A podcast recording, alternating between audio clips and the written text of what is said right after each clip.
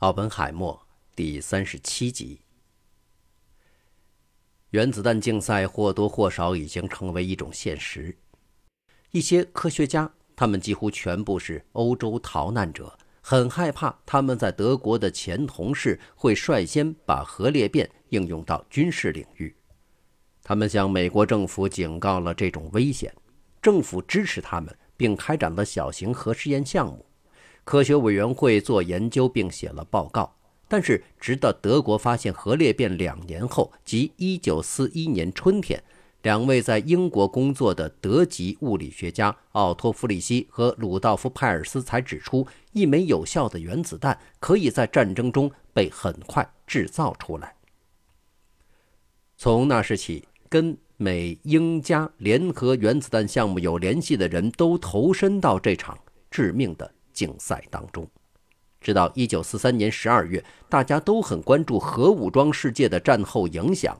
就在这时，尼尔斯·波尔抵达了美国洛斯阿拉莫斯。奥本海默非常高兴能得到波尔的帮助。这位五十七岁的丹麦物理学家于一九四三年九月二十九日晚从哥本哈根的码头偷渡出国，他一安全抵达瑞典海岸，就被带到斯德哥尔摩。在那里，德国有关部门正在密谋对他实施谋杀。十月五日，英国的营救队员送他上了一架没有标记的英国蚊子轰炸机。他在这次危险的旅途中幸存下来，并到达苏格兰。他说他还愉快地睡了一觉。他的好友兼同事詹姆斯·查德威克。在机场跑道上欢迎他，带他去伦敦，并向他提供英美原子弹计划的信息。波尔自1939年就明白，核裂变的发现将使原子弹的制造变成现实，但他深信铀235的分离所需要的工业投入是巨大且不现实的。现在他知道美国人把大量工业人才运用在这个目的上。奥本海默后来写道：“这对波尔来说。”完全是个幻想。到伦敦一周后，博尔与后来荣获诺贝尔奖的杰出物理学家他二十一岁的儿子奥格一起工作。在此后的七周内，父子俩全面研判了试管合金项目，这是英国原子弹计划的代号。博尔同意成为英国的顾问，英国同意送他去美国。十二月初，父子俩登上驶往纽约的轮船。格罗夫斯将军对波尔的到来很不满，但是考虑到他在物理学界的巨大声誉，他还是很不情愿地批准他去参观新墨西哥沙漠里的神秘地点。有情报报告说，波尔是一个很难控制的危险人物，格罗夫斯因此才很不高兴。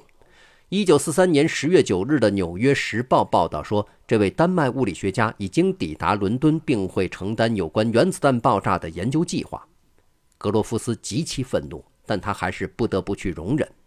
事实证明，这是一项没有胜算的任务，因为波尔是管不住的。在丹麦，他会随意走到宫殿门口敲国王的门；在华盛顿，他也做了同样的事情，比如他拜访英国大使哈利法克斯和最高法院法官罗斯福的密友菲利克斯·法兰克福特。他带去的信息很明确。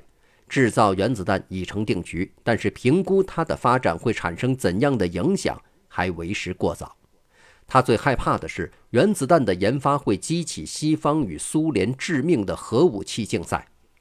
为了避免这个问题，他坚持说，现在的当务之急是让苏联人知道原子弹的存在，并强调不会对他们构成威胁。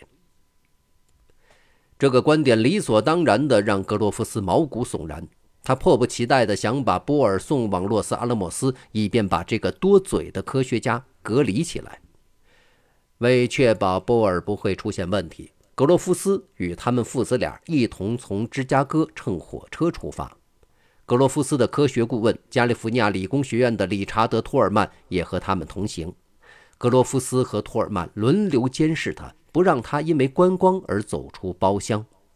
一个小时后。精疲力尽的托尔曼对格罗夫斯说：“将军，我再也受不了了，我不干了。你是军人，应该由你来监视他。”于是，当格罗夫斯听到波尔小声嘀咕抱怨时，就会时常打断他，并向他解释坐在包厢里的重要性。两年多以前，即1941年9月，波尔与他以前的学生、主管德国原子弹项目的德国物理学家维尔纳·海森堡见过面。格罗夫斯向波尔询问德国原子弹项目的进展情况，但他当然不想波尔拿这个与别人谈论。他说：“我跟他直接谈了十二个小时，告诉他哪些是不能说的。”他们在一九四三年十二月三十日到达洛斯阿拉莫斯，便立刻参加了奥本海默为称赞其巨大声誉而举办的小型招待会。格罗夫斯后来抱怨说，到后不足五分钟，波尔就把他承诺不说的话全说了。波尔问奥本海默的第一个问题是：“他足够大吗？”换句话说，这个武器足够强大到令未来战争不可预测吗？奥本海默很快意识到这个问题的重要性。在过去的一年多的时间里，他把自己所有精力都投放到创建和运行新实验室的细节管理上。但在随后一段时间里，波尔很想知道奥本海默关于原子弹对战后影响的想法。波尔后来说：“这才是我来到美国的原因，因为美国人不需要我来帮助他们制造原子弹。”那晚，波尔告诉奥本海默说。海森堡正富有激情地研究核反应堆，它可以在一系列反应后制造出巨大的爆炸。奥本海默在第二天，即1943年的最后一天，开会讨论波尔的想法。波尔描述了他的得意门生获得纳粹政府的特许，在德占哥本哈根开会的情况。海森堡虽然不是纳粹成员，但他却是选择留在纳粹德国的所谓爱国人士。他无疑是德国最有声望的物理学家。如果德国有一个原子弹项目，那么海森堡无疑会是项目领导人的候选人。他一到哥本哈根便去找了波尔，两位老友的谈话漫长且令人费解。海森堡后来说，他已经隐晦地提到了铀的问题。并试图警告他的老朋友，一旦核裂变武器在理论上变成可能，他就需要可怕的技术支持。他希望这不要在战争中变成现实。他出于纳粹的监视和对自己生命的考虑，而不得不隐晦表示，他和德国的其他物理学家想要说服纳粹政府不要将这样的武器运用在战场上。但由于这是海森堡的话，波尔并没有轻信。他听丹麦同行说，这位德国最重要的物理学家表示过，一个核裂变武器确实会变成现实。如果继续发展，将会在战争中起到决定性作用。波尔对此很警觉，同时也很生气。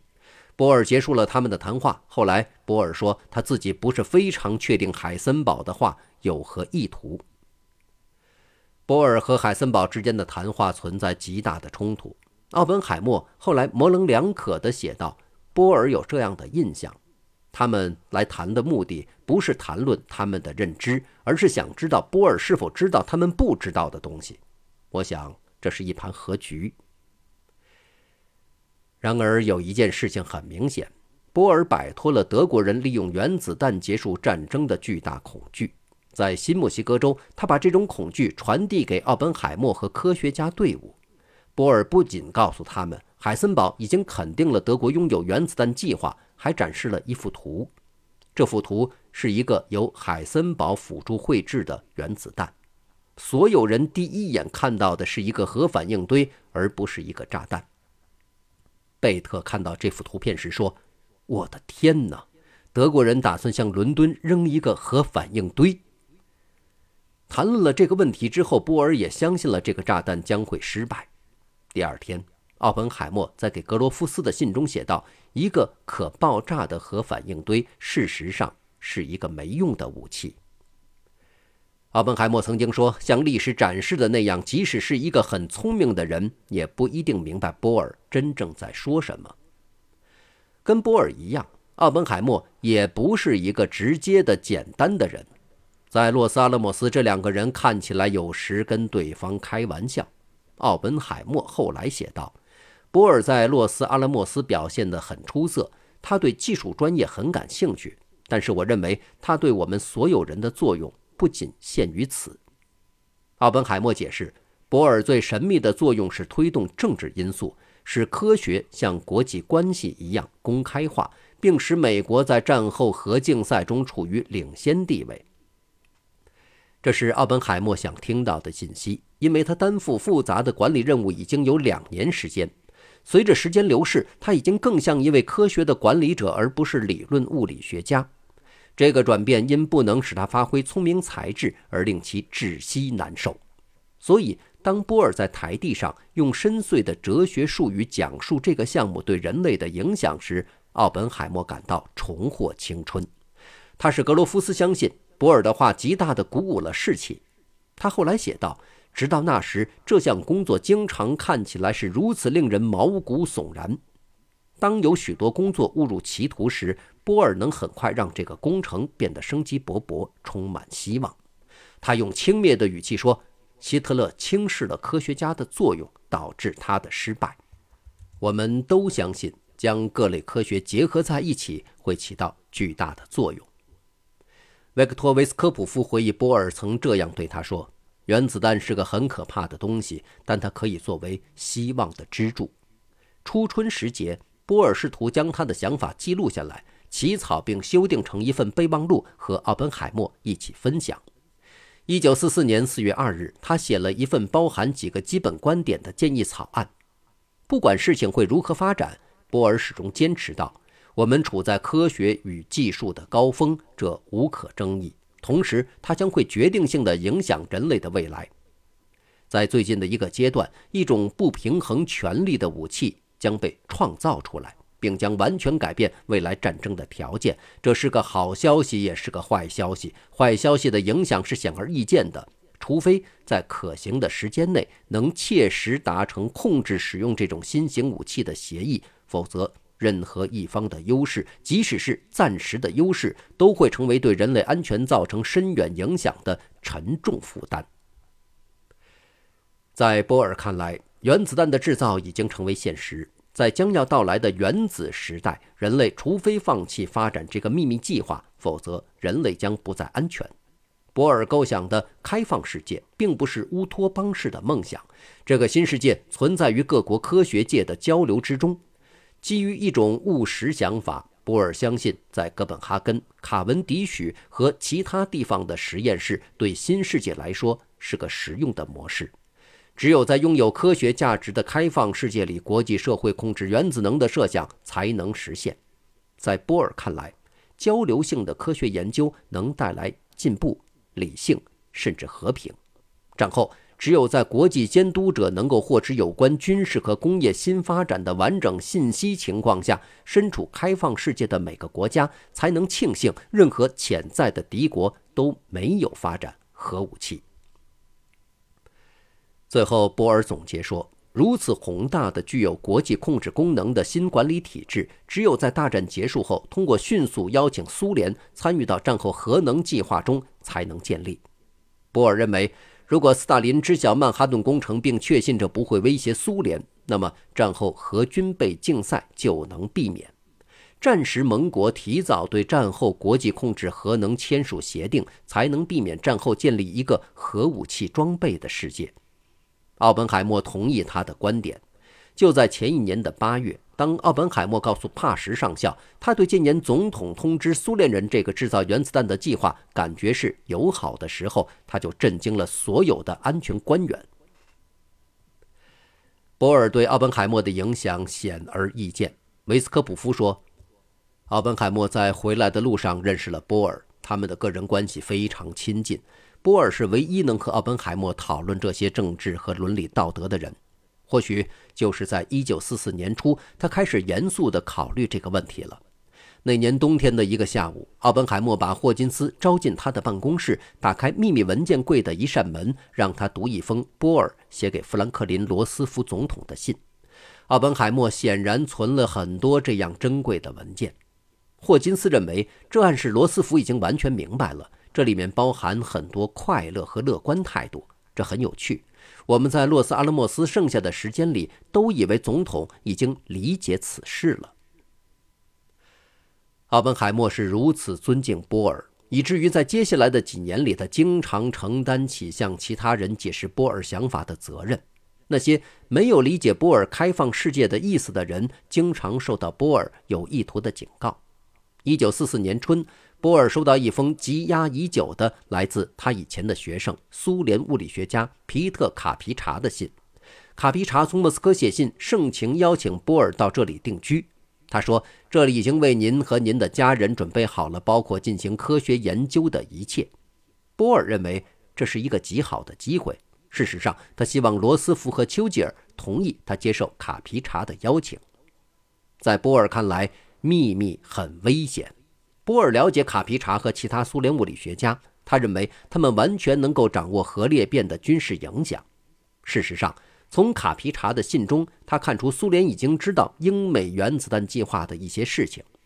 他想，如果苏联认为新武器的研发没有他们参与，这就会成为危险的嫌疑。其他在洛斯阿拉莫斯的物理学家也同意他的观点。罗伯特·威尔逊后来回忆说：“人们曾向奥本海默指出，为什么洛斯阿拉莫斯只有英国物理学家而没有苏联的？”威尔逊说：“在我看来。”为一些非常不快的感觉做些补偿，完全必要。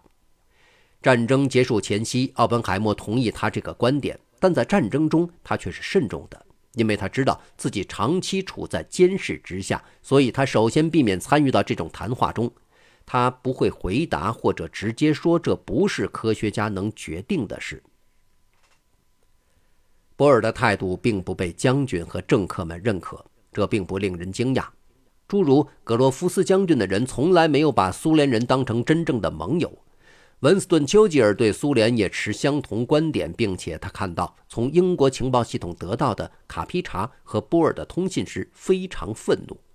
丘吉尔向他的科学顾问彻维尔勋爵说道：“波尔怎么会介入这件事呢？我看波尔应该被关起来，或者无论如何得让他知道，他距离道德犯罪已经很近了。”尽管波尔和罗斯福及丘吉尔分别在1944年春夏进行了单独会谈，但波尔却没有能让各方领导人认为英美对原子弹制造的垄断是目光短浅的。格罗夫斯后来告诉奥本海默，他认为波尔有时在和别人相处时会变成利刺。有意思的是，当波尔对政治领导人的影响逐渐减弱时，他在洛斯阿拉莫斯物理学家中的地位却上升到了一个新高度，那就是。波尔再一次成为上帝，而奥本海默是他的先知。一九四三年十二月，波尔已经来到了洛斯阿拉莫斯，因他从海森堡那里了解到德国制造原子弹的潜力。波尔在看到了一份显示德国没有切实可行的原子弹计划的情报后，于第二年春天离开洛斯阿拉莫斯。他记录道。从泄露出的有关德国科学家活动中得到的信息，可以非常确定。轴心国没有取得实质性进步。如果波尔确信这一点，那么奥本海默就会更加意识到德国物理学家很有可能在制造原子弹的竞赛中落后了。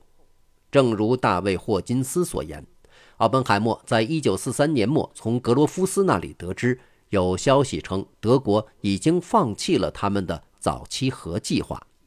格罗夫斯暗示很难评估这个报告。因为德国情报部门有可能在散布假消息，奥本海默则仅仅是耸了耸肩。